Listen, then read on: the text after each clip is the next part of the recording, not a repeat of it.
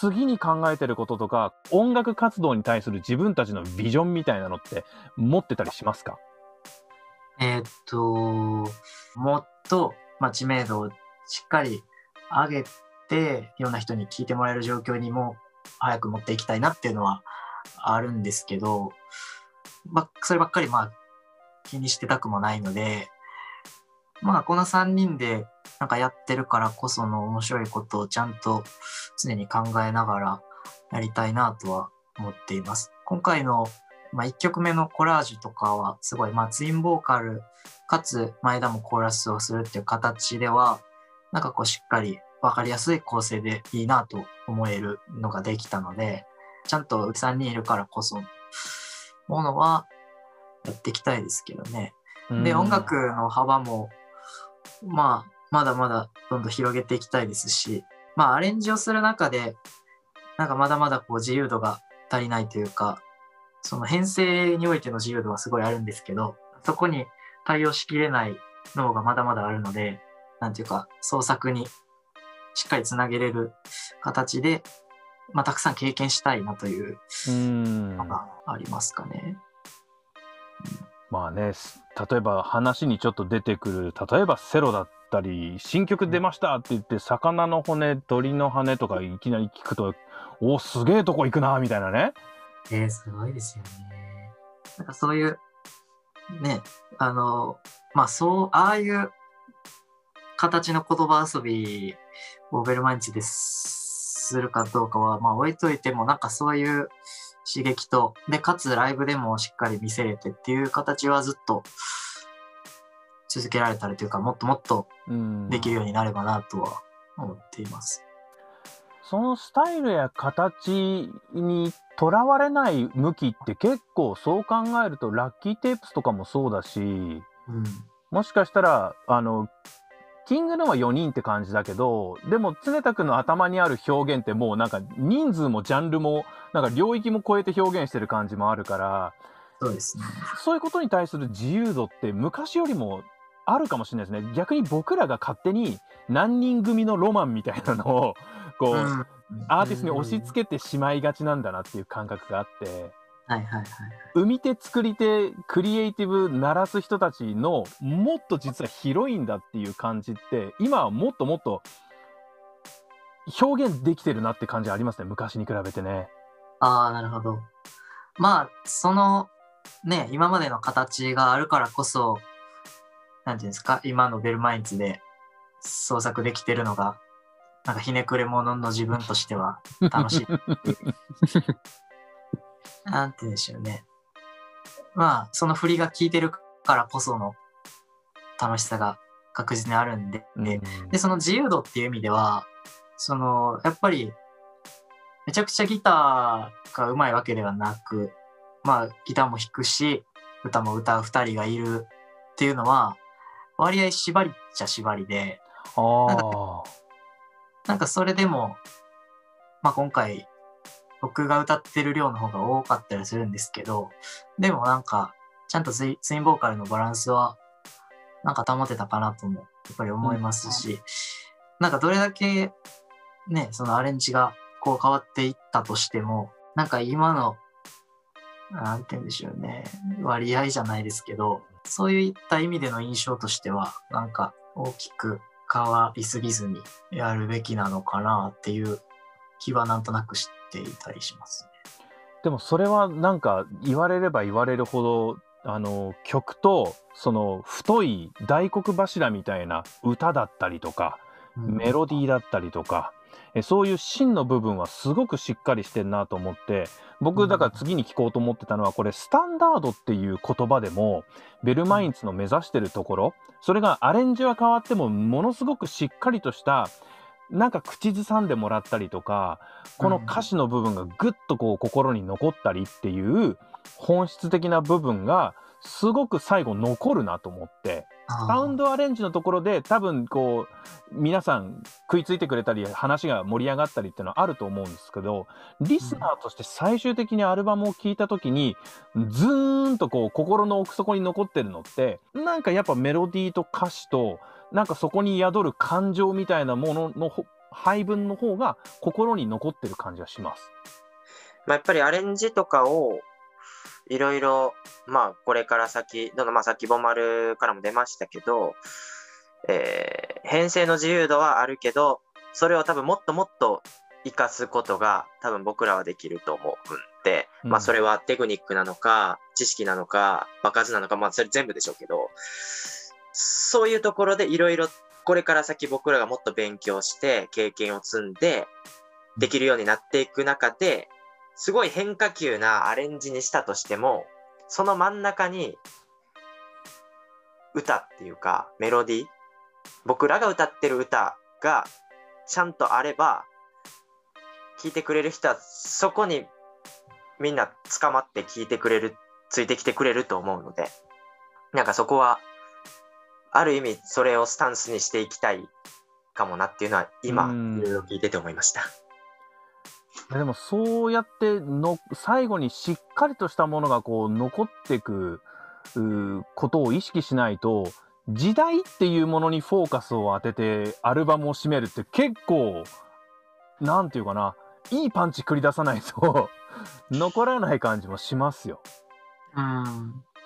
時代はどういうふうにできたんですか？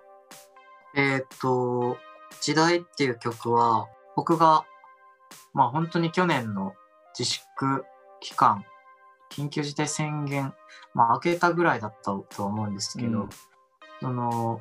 どうなっちゃうんだろうっていうのがもうすごく大きくて、で、その当時に、とまあ、このアルバムっていうものを意識せずにシングルで作るものとして2023ハイライトシーンを作っていて、まあ、それは今まで自分たちが作ってきたものの中ですごいこうなんていうか光ってた2曲というか、うん。あこんな曲ができたよかったって思う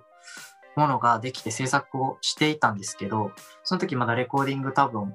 ベーシックなものしかできてなくてバッキングのギターとドラムとベースとこれしか取れてない状況でこれあと1ヶ月さえ1ヶ月遅ければもっと早く作って出せたかもしれないしもしかしたらこれを予定通りリリースすることもできないのかもしれないしみたいな時にすごい嫌な未来をすごく想像してしまって。うん。それでなんか、まあ、いろんな変なことを考えたんですよね。あの命より大切なものはないみたいなことって言いますけど、うん。じゃあ今急に僕がギター弾けなくなって歌が歌えなくなってってなった時になんかそれ以外で今頑張って生きようって思えるものがないような気がしたりとか、なんかすごいめいってしまってた時にあなんかこんなに自分は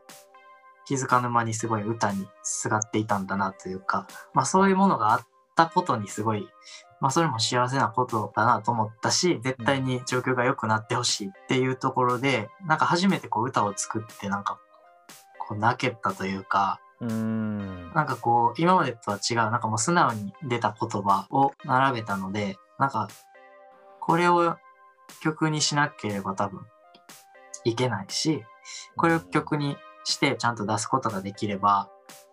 なんか一つ確実に前進できるなというかっていうのがすごいしたのででもなんかそれが自分のための歌であったことがすごい嬉しくてうん。で絶対にこれは出したいって言ってまあ何の色もなくせやなで最後の曲でいいんじゃないって言ってうんなんかその空気感も良かったですしねなんかうんじゃあちゃんと丁寧に納得のいくものを作りたいなっていうふうに思いましたね。ある意味ちょっと絶望に近いところからはい。這い上がってきた感じもするじゃないですかそれって。うーん、そうですね。まあなんか祈り、祈りってうん感じ。うんうん。結構祈りで書いた曲は多いですね、多分その時期。それってやっぱコロナ禍のっていう周りとか自分の周りの空気感とかも含めてってことですよね。そうですね。そのアルバムを作る前にその2023という曲を去年じゃないな、一昨年今のそのレーベルと出会う前から作っていて、うんで出会ってなんかどこういう曲があるんですみたいな時に絶対にこうなんか自分たちの力だけじゃなんか作れないなんかその音像をなんかイメージしてたのでなんかこの人たちと、なんかしっかりいろんな、ね、つながりのある方たちと一緒にさ制作ができるってなって、なんか、すごい恵まれてるなというか、いい流れでやれてるなと思って、で、全くコロナにもなってない状況の中で作り始めてた曲で、ある程度言葉もあったんですけど、うん。なんかそれがだんだんとその、結構その生活、なんかこの2023っていう曲は、その生活が、まあいろいろ引っ越しとか、うん。まあいろんな移転だとか、なんかいろんなことがあって、なんか思いもよらず生活が変わって、うん。でもなんかそういう一時期は落ち込んで、なんかまあその2、3年後にこう、いいなと思える、よかったなっていうなんか穏やかな生活があればいいなとなんか願ってた歌うで、ん一人その妄想の中のなんか誰かの優しい歌として作ってたんですけど、それがなんかどうもすごい自分たちだんだん寄ってきたというか、なんかその体験がすごい面白かったし、ちょっと怖かったし、うん。なんかでもそういう瞬間をちゃんと大切に、しかもなんかそうやって制作に変換できるっていうのはすごい面白いことだし、うんっていうのをまあ思ってましたね。ちょうど1年前。なんかそれがだから時代とか2023を作っていた頃のすごい生活に対する祈りがうんありましたね。まあ他の曲も結構そうだったような気が。うーん祈りいいですねメモっちゃいましたまあ時代に関しては、うん。やっぱり、まあ、アルバムなので、まあ、音源なので、まあ、A 面、B 面っていう意識ももちろんありつつ、作ったんですけど、僕の中では、まあ、これはメンバーには言いましたけど、うんうん。あの、なんか、ライブっぽいアルバムでもあるというか、曲のバラエティ的に、はいはいはい。全体のその言葉とかメロディーの部分でつながってはいますけど、なんていうんですかね。大きくサウンド的にものすごくコンセプトがあるわけではないっていうのが、なんかライブ的。うんうんうんこんな曲をやりますみたいなうんのがライブ的で、で、ライブの本編ラスト的なやつが、まあ、微熱。うーんで、微熱で終わると、ちょっと、僕個人的な印象ですけど、これで終わるとなんか突き放した感が若干あるよ。のがちょっとあって、もう一個なんかっていうところで、そのものすごくボンマルのパーソナルな気持ちの部分から出てきた言葉を最後に置きたいなっていうのが、これで綺麗に収まるし、僕らはこれでまた続いていきますっていううん。はい表示にもなんかなりそうかなっていうはい。のをすごく曲順を考えてる時にまだ全部の曲ができてない段階だったと思いますけど考えてる時になんかそれをちょっと思ったのでだ多分最後にこの曲時代を置きたいっていうのは多分僕が結構強く言ったようなうーん。部分があります。うん。うん。うん。うん。なるほどな。それがメッセージにもなってる感じしますからね。うん。うん。祈りいいですね表現する人が捧げてるっていうことに対するすごくなんか強いものを感じました。うん。でもこれがその表現する立場からのできる最大のことなような気はしていて、うん。問いかけるよりも何よりもこっちが本気で思っている言葉をなんか運がよく共感してもらえたらまあいいしうん。なんかきっとそうなんじゃないかなっていうかまあやっぱ共感してもらえることってやっぱ嬉しいしなんかそこも含めての祈りというかうん。願いというかっていうのはなんかそうですね今回のアルバムの曲を作ってる期間は特にやっぱり思いましたね。自分にできることというか。うん。やっぱりそのもっといわゆる売れてるバンドとかは朝配信ライブをドカンとやってうん。しっかりこう元気を与えてみたいなのができますけど、やっぱなんか、今この時点でストップしちゃったら、何、どうなっちゃうんだろうっていうか、なんか音楽、それは今聴いてくださってる人も本当にめちゃめちゃ感謝してるし、すごく嬉しくて。でも、もっともっと広がることがなければ続けられもしないし、なんかそうじゃないと考えたときに、本当にもう祈ることしかできなかったというか、うか行動に移せることがあんまりなくて、あの、まあ、配信ライブとかもすごいたまにあったりはしたんですけど、なんかこう、やりきな、やりきれない部分もあったりとかして、ですね。だから本当に状況が良くなることが、やっぱり最善だったような気が、まそう思ってたし、今も思ってるんですけど、うん聞いてもらいたいですね。うん 届けたいですねこれはね。そうですね。うんというちょっとね一旦を担えればということでインタビューをさせていただきました。これでも作品ができたらまあ単純に皆さんに届ける作業そしてうん鳴らす作業とさまあ作業というかね、えー鳴らすフェーズに行きたいなって感じですが予定的にはどうなってますか？ベルマインツリリースあってどんなフェーズが次待ってますか？いあの決まっているのも含めてですけど希望も含めてですけど。えっと、ライブもそんなに、えっと、2月に、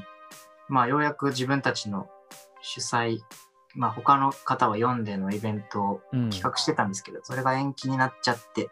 で、でも、まあ、それが5月に一応移って、東京スカートさん、大阪イエイエイさん読んですごい